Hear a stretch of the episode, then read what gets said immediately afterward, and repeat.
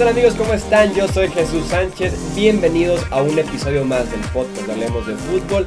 Ya saben, este espacio que habla de NFL los 365 días del año. Y en este episodio es más que importante decir eso porque estamos oficialmente en el off-season. Se acabó ya la cobertura del Super Bowl 53. Los aficionados de Nueva Inglaterra pueden seguir celebrando y escuchar otros los episodios y los videos de YouTube. Los que oigan en Inglaterra pueden descansar porque la próxima vez que se mencione esto va a ser ya para los periodos de la temporada. Oficialmente estamos en el off-season.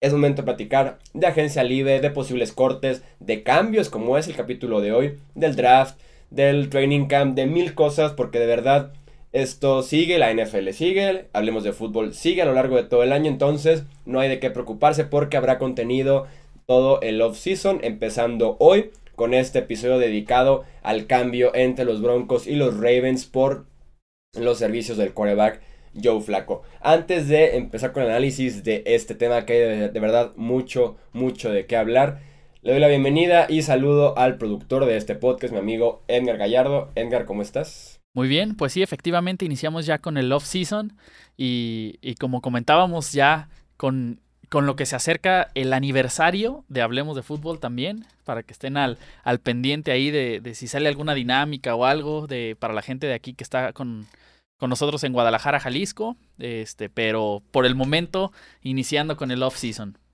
Sí, así es, en los off-season, específicamente en marzo, creo que por ahí como a la tercera semana de marzo. Hay que checarlo bien porque yo tampoco me acuerdo el día exacto. pero cumplimos ya dos años Correcto. Entonces, sin duda alguna, vamos a tener episodios especiales. Vamos a hacer tal vez una reunión aquí en Guadalajara. Así que, si están, como dice Edgar, viviendo aquí en Guadalajara, Jalisco, México, déjenos en los comentarios, ya sea en Facebook, Twitter o Instagram, hablemos de fútbol. En YouTube, hablemos de fútbol. Déjenos ahí de que yo vivo en Guadalajara, invítenme a la fiesta, porque puede que haya una reunión bastante chula para celebrar los dos años de Hablemos de Fútbol y a darle con todo en este off-season que para muchos, y me han dicho en los comentarios y también en redes sociales, es de las épocas favoritas porque tenemos el top 10 de agencia libre, tenemos el top 10 del draft, tenemos análisis equipo por equipo de cómo les fue en la agencia libre y en el draft, prospectos, jugadores y muchos temas más, así que para muchos el off-season es la mejor época del podcast. Y si van llegando a lo largo de la temporada regular, quédense en esa temporada baja porque sin duda alguna vale la pena, aprendes muchísimo y nos preparamos poco a poco de cara a la temporada 2019 de la NFL. Como les decía, vamos a platicar del el cambio entre los Ravens y los Broncos que involucra a Joe Flaco a cambio de una selección de cuarta ronda del draft del 2019. Los Broncos tenían Dos picks en esta ronda, su propio y el que obtuvieron a cambio de Damarius Thomas que cambiaron los Houston Texans a mediados de la temporada pasada. Aquí el problema y la gran interrogante es qué versión de Joe Flacco están recibiendo los Broncos. Viendo los números y usando un poco la lógica, nos da a entender que están recibiendo la opción más reciente de Joe Flacco, la que empezó en la temporada 2013 y que ha seguido prácticamente hasta la temporada 2018. No tanto la, no tanto la versión de Joe Flacco que eh, en la temporada 2012 tuvo una temporada regular decente, tuvo una postemporada increíble y que terminó en un anillo de campeón. ¿Y cuál es esta versión que les digo yo, Flaco, a partir de la temporada 2013 hasta la temporada 2018? Es una versión que lo ubica entre los peores corebacks en toda la NFL. Si sacamos desde 2013 a 2018 los corebacks que tienen por lo menos mil intentos de pase, encontramos a 36 corebacks que cumplen con esta simple característica, esta simple métrica. Y a partir de vamos a leer las siguientes estadísticas y clasificar a Flaco del 1 al 36 según los números. En yardas por, en promedio por intento de pase, yo Flaco promedia 6.5 yardas desde la temporada 2013. Suficiente para hacer el quarterback 35 de 36 en este ranking. El porcentaje de touchdowns por cada intento de pase está en 3.5. Está también en la posición 35 de 36. Su radio touchdown intercepción está en 110-80, lo cual es suficiente para hacer el 34 en esta lista de 36. Y su rating de coreback de 82.3, nuevamente 34 de 36. Sinónimo, están recibiendo uno de los peores corebacks en la NFL en los últimos 5 años.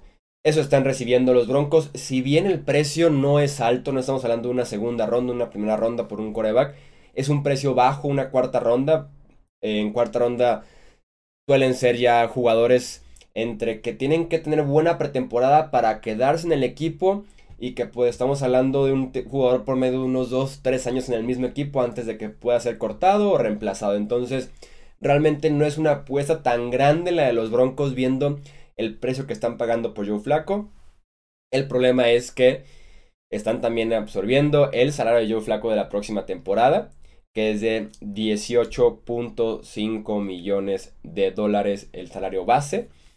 Eso le están pagando a Joe Flaco, le van a estar pagando la temporada 2019 y que además, si lo ven los Broncos como una opción para mejorar la posición de coreback eh, respecto a Case Keenum, que fue el titular la temporada pasada, simplemente la respuesta es no, no es una mejora. Si comparamos las principales estadísticas entre Joe Flaco y Case Keenum las últimas dos temporadas, porque Keenum son las que ha estado iniciando primero en Minnesota y después con los Broncos, nos encontramos los siguientes números cercanos, pero Kinum lo supera en todos. En porcentaje pases completos, Kinum tiene 64.7, Joe Flaco 62.9. En yardas por intento, Kinum tiene 6.97, Flaco tiene 6.04. En radio touchdown intercepción, Kinum tiene 1.82 y Flaco tiene 1.58. En porcentaje de pases de touchdown respecto a pases en general, Kinum tiene 3.7% y Flaco tiene 3.2%. Y por último el rating de la temporada 2017 y 2018. Flaco tiene 81.9 y Case Kinum tiene 88.9. Si nos fijamos también en el puro rating de coreback, que muchos utilizan esta métrica para comparar el nivel de los corebacks, en las últimas cuatro temporadas, 2015, 2016, 17 y 18, Joe Flaco ha estado constantemente por debajo del promedio de la NFL. En 2015 el promedio fue 90.2, Flaco tuvo un rating de 83.1. En 2016, 89.3 el promedio de la NFL, Flaco tiene 83.5. En 2017, 86.9 el promedio, Flaco tiene 80.4. Y la pasada temporada el promedio fue 92.9 y Flaco tiene un 84.2 en lo que inició de temporada porque recordemos que una lesión lo llevó a la lateral de los Ravens, después eh, que ya estuvo sano finalmente de la cadera, Lamar Jackson ya se había adueñado de su posición en el campo. El problema con Joe Flaco, y sí son varias aristas para poder ver cuál es el problema con Joe Flaco recientemente, uno de los principales y uno con el que no se puede discutir si tiene el nivel o no, si ha jugado bien o mal, porque al final de cuentas el nivel puede ser muy subjetivo y lo canalice cada quien dependiendo de los partidos de Baltimore. Flaco tiene 34 años la próxima temporada y los últimos 3 años ha tenido lesiones de espalda, de cadera y se desgarró el ligamento anterior cruzado de la rodilla, como nuestro productor es Gallardo, pero él ya está bien. Flaco, no sé si esté bien ya. no sé, ¿estás diciendo que tengo las mismas posibilidades que él? Tiene las mismas lesiones. y si tomamos en cuenta que también tiene lesión de espalda y cadera, también tú tienes un problema en la espalda. Entonces, me, falta, la de la cadera. Te falta la, esperamos que no llegue, esperamos que no te trates de comparar con Joe Flaco en ese sentido. Pues si me van a pagar los 18 millones de dólares, yo lo consideraría, ¿eh? Sí, no, con eso vale la pena seguir jugando con todo esto, espalda, cadera y rodilla. Flaco en general toda su carrera ha tenido muy poco movimiento por su estatura y en general por su habilidad atlética.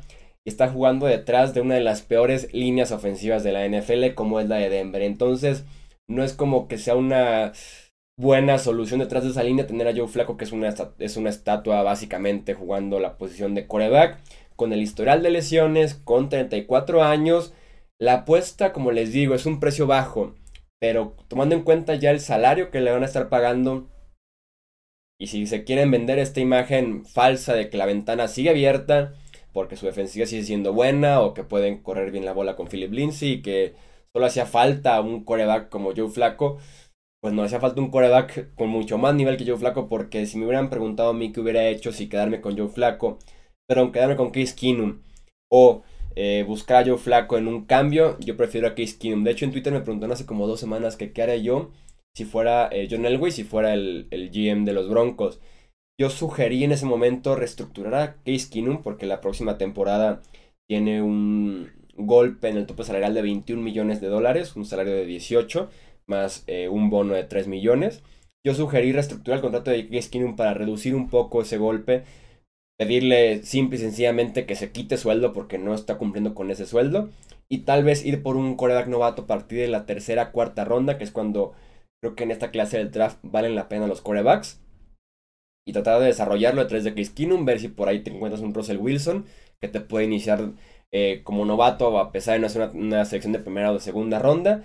Esa era mi opción para los Broncos, nunca consideré a Joe Flaco porque ahora los Broncos eh, se habla de que Case Keenum va a ser o cortado o eh, cambiado de equipo, si no encuentran un cambio obviamente va a ser cortado y eso dejaría en Denver una penalización de 10 millones de dólares más los 18.5 de Joe Flaco. Estamos hablando de que los Broncos tienen invertidos 28.5 millones de dólares, lo mismo que le paga Minnesota a Kirk Cousins. Entre Keenum y Flaco, y realmente ninguno es la solución, y realmente no van a llegar a playoffs, o pueden aspirar a hacer ruido en playoffs o ganar el Super Bowl. Entonces, es un movimiento que te deja exactamente en las mismas condiciones en las que estabas anteriormente, tal vez incluso un poquito abajo, sin cuarta ronda y menos 18.5 millones de dólares, tanto en el tope salarial como en el bolsillo del dueño, que ahorita Bronco sigue todavía con esta pelea de quién va a ser el dueño a partir del el fallecimiento, bueno, de que se retiró un poco de la organización eh, Pat Bowlen hace un par de temporadas. Hablemos ahora ya para cerrar este rápido análisis de cambio Joe Flaco de la perspectiva John Elway este gerente general de los Broncos que lleva ya seis temporadas en el trabajo, siendo primero vicepresidente de operaciones, después ya eh, oficialmente como GM de los Broncos. Sí es el responsable de armar un muy buen equipo en 2015 que ganó el Super Bowl con una excelente defensiva que reclutó a Peyton Manning en 2012 para ser el coreback de los Broncos. El problema es que John Elway, que es considerado uno de los mejores corebacks en la historia de la NFL, que tiene dos años de campeón como jugador, tiene también ya su anillo de campeón como gerente general de los Broncos. Por más que él sea un ex coreback y como les digo de los mejores, se ve que es muy diferente lanzar el balón a evaluar a alguien que lanza el balón. Si quitamos a Peyton Manning, que realmente John Elway no lo evaluó para traerlo a Denver, sino lo reclutó a Peyton Manning siendo un buen Peyton Manning, lo reclutó, lo convenció, así que usó el, verbo para decirle, ven a Denver, aquí gana un Super Bowl, y en efecto así fue. Si quitamos a Peyton Manning, estos son los corebacks que ha seleccionado o que ha firmado John Elway y que realmente han sido un desastre. Brock Osweiler, segunda ronda. Ya pasó a Houston, fracasó, pasó a Miami, fracasó, entonces ahí es un revoltijo, pero Osweiler no fue la solución de los Broncos. Trevor Simeon, que fue séptima ronda y que probablemente es el mejor coreback de todos, quitando a Peyton Manning, como les digo. Paxton Lynch, primera ronda, fuera de la NFL actualmente. Creo que firmó con Seattle, que creo que mostró interés Seattle para tenerlo en su practice squad, pero está fuera de Denver, estuvo fuera toda la temporada porque nadie se interesó en Paxton Lynch y finalmente cayó con los Seahawks y el contrato que le dio a Case Keenum la agencia libre pasada de 2 años y 36 millones de dólares que apenas quedó en una temporada porque como les digo va a ser cambiado o cortado de equipo. Entonces nos deja ver realmente la diferencia que hay entre lanzar un balón bien y evaluar bien eh, a un jugador que hace lo mismo que tú hacías, pero que sin duda alguna no eres tú tan bueno eh, haciendo esto, porque si la temporada o el régimen de Elway inició muy bien con temporadas de 13 ganados, de 12 ganados, un Super Bowl, llegando constantemente a playoffs, ganando esa división del oeste de la AFC por 5 años consecutivos. Pero se va Peyton Manning, le quitas ese equipo Peyton Manning, ahora sí pides que Elway te reclute, te evalúe bien un coreback, ya sea en la agencia libre o en el draft ¿Y qué tienes de resultados? Tres temporadas seguidas sin playoffs desde que se fue Peyton Manning. Tienes un 9-7 que fue eh, tercer lugar en el oeste. Tienes un 5-11 que fue último lugar en el oeste de la americana. Y recientemente tienes un 6-10 que también fue suficiente para ser tercero en la división. Y porque están los Oakland Raiders pobrecitos siendo últimos. Entonces, simplemente no ha sido una eh, buena evaluación constantemente de John Elway. Creo que aquí con Flaco vuelve a fallar esa evaluación porque Flaco no es un coreback franquicia que te vaya a cargar a los playoffs. Creo que ya está en el ocaso, en el declive de su carrera. No era la mejor opción para los Broncos, como les digo, ir por Joe Flaco. y me hubiera mejor enfocado en Case Keenum. Como les digo, eh, reduzco su salario. Busco invertir fuerte en el draft y en la agencia libre, en la línea ofensiva, porque Keenum puede ser un coreback servicial con buena línea ofensiva le traes armas, porque ahorita es de Manuel Sanders, de Sean Hamilton y prácticamente el resto ya de receptores que no son tan destacados. No tienes a la cerrada, tienes a Philip Lindsay sí corriendo bien la bola, pero en el juego aéreo está muy limitado tanto en opciones como en protección. Entonces, si me hubiera gustado otra opción para los Broncos, yo sí eh, repruebo casi por completo lo que se hizo eh, en este movimiento por medio de Denver. No me gusta la opción de Flaco. Para, ni para Denver, ni para Baltimore, ni para ningún equipo básicamente. ¿Sugieres que eh, Denver le dé vuelta a la página con Elway? Creo que ya es la última oportunidad. ¿Crees que este año es su último año? Si no le va bien, sí. O sea, estamos viendo qué tanto tiempo te compra un Super Bowl. Es básicamente, estamos como viendo la teoría, estamos poniéndola en práctica de si como GM ganas un Super Bowl, cuánto tiempo más te da de paciencia para estarla regando, para hacer un mal equipo, porque son tres temporadas eh, predadoras consecutivas las que tiene John Elway con los Broncos, o por lo menos fuera de playoffs, porque tiene un 9-7 también. Eh, ver que no te, da, te compra tiempo ganar un Super Bowl así de sencillo, porque ya no hay mucha razón para seguir manteniendo a John Elway, porque ya va por Gary Kubiak, Vance Joseph, y ahora va por otro tercer head coach en cuatro años. Entonces, creo que no es la mejor solución. En Denver lo siguen queriendo muchísimo, y no digo que lo dejen de querer, simplemente quítense la venda de los ojos. Entiendo que les ha traído la franquicia tres Super Bowls. Los únicos tres Super Bowls en la historia de la franquicia son gracias a John Elway. Dos como coreback, uno como GM. Pero no es un buen GM, por lo menos no cuando no tiene un quarterback franquicia como Peyton Manning, lo cual te hace la labor mucho más sencillo, ¿no? No, y lo cual de que, o sea, Peyton Manning ya era un quarterback franquicia cuando llegó ahí. no exacto. Es, no es como que John Elway lo hizo o John Elway le echó el ojo antes de, ¿no? Exacto, sí, exacto. No lo... Él no pudo reclutar a alguien que sea bueno en la posición. Y sí, si tener a Manning te da este, el Super Bowl y demás, demuéstrame que lo puedes hacer ahora sin Manning, ¿no? Claro. O sea, el trabajo es muy sencillo de GM, es como ser productor, hablemos de fútbol, conmigo como conductor, o sea, eso es sencillo, ¿no? Claro, es sencillo otro conductor, ah, ya, ¿verdad? O sea, y sí, me estoy diciendo que soy el Pelton Manning de los podcasts, pues, pero... no, bueno. No, es broma, es broma. Sí, no, básicamente es eso, básicamente es... Eh... Creo que este podcast no va a salir. básicamente es eh, como Flaco sigue haciendo mucho dinero porque esos 18.5 millones al parecer no van a moverlos, van a quedarse de esa manera para la próxima temporada. Y a partir de 2020, que cobra 20.2 millones de dólares, es cuando ya se puede evaluar según cómo le va con los Broncos, si así se queda, si lo pueden cortar prácticamente sin dejarles dinero muerto o ver qué se puede hacer con Joe Flaco a futuro porque de momento parece como una apuesta para el 2019. Y como les digo, y para cerrar, una apuesta que por lo menos a mí no me gusta mucho. Sí, que incluso como mencionábamos, que digo, al final son números, pero es peor que la, que la propuesta que ya tienen actualmente. Sí, exacto. O sea, ¿para qué te gastas una cuarta ronda si bien fue gratis? Porque dejaste ir de Marius Thomas que ya estaba acabado prácticamente.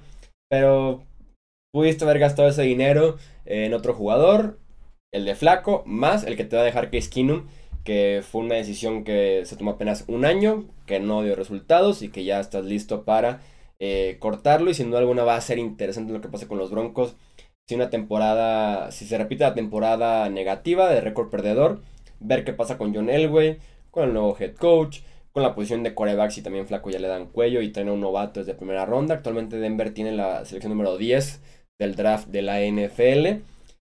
Podría ser Elway su último intento en ir por un coreback y más porque aquí el güey puede empezar a evaluar la posición de coreback o sus decisiones para tomar un coreback temprano en el draft o no.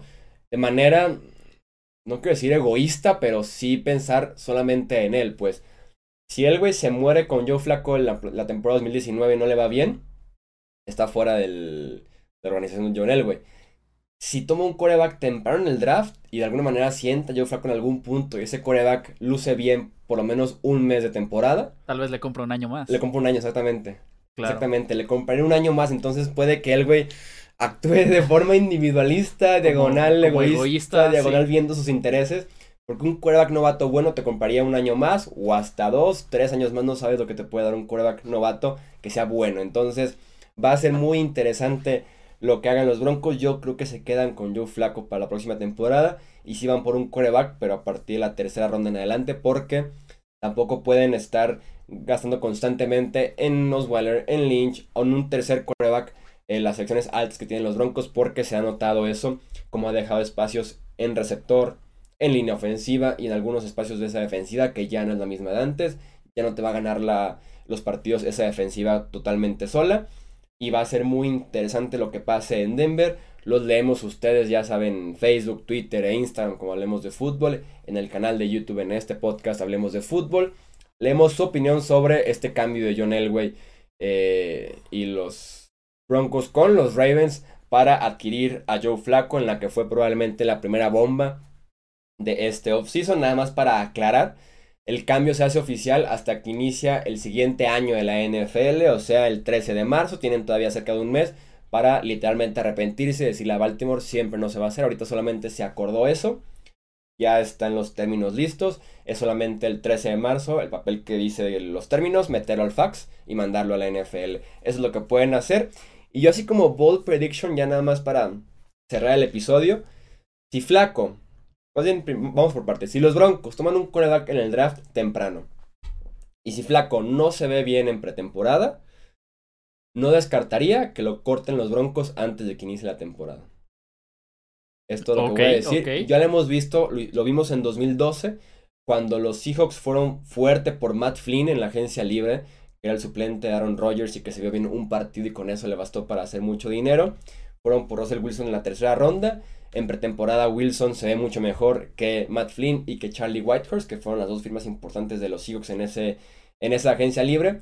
Y cortan a uno sin dejarles dinero muerto, porque lo de Denver no les dejará dinero muerto si cortan a Flaco en la, en la pretemporada. Y vamos con el novato y dejamos que ese error de Flaco se convierta solamente en error de cuarta ronda. Y no en error de cuarta ronda, más todos los millones de dólares, porque en cuanto inicia la semana 1 de la temporada, o sea, el lunes de la semana 1, pues para jugar el domingo de la semana, los contratos de los 53 jugadores se hacen totalmente garantizados para el resto de la temporada. Entonces pueden todavía esquivar el error eh, de dinero, por lo menos el error monetario. Ajá, en pretemporada cortando a Flaco, que no me sorprendería si juega mal, pero también Denver toma un quarterback novato y se ve bien en pretemporada, ya sea en primera ronda o en séptima, pero si se ve bien y lo nombran al titular, al novato, sí pueden todavía cortar a Flaco y dejar el error solamente en la cuarta ronda y no tanto en los casi 19 millones de dólares. Bueno, pues ahí está una, como una, posible rara, estrategia de salvación, suponiendo que, van las cosas bien en el draft. Sí, y aquí decimos que John Elway es un genio al final de cuentas. si, lo, si lo cortan, ¿no? Si pues se cumple. Si salva su trabajo, sí, realmente. sí, sí, todavía puede salvarlo, pero sí, sin duda alguna, muy, pero muy sospechoso y muy dudable lo que se hizo, muy dudoso lo que se hizo con el cambio de Joe Flaco. Edgar, muchas gracias por estar aquí en los controles operativos de este podcast. Muchas gracias, Jesús. A ver si publicamos este podcast, porque no sé, ¿eh? Así lo voy a poner, es más, soy el Peyton Manning de los podcasts. Ok. Así se va a llamar el título del podcast. Yo soy Jesús Sánchez, ya saben que les recuerdo Facebook, Twitter e Instagram como hablemos de fútbol, el canal de YouTube, este podcast, suscríbanse, síganos para que estén al tanto de la actividad de la NFL todo el año, especialmente este offseason de la NFL. Yo soy Jesús Sánchez, esto hablemos de fútbol y nos vemos en el próximo video. Hasta luego.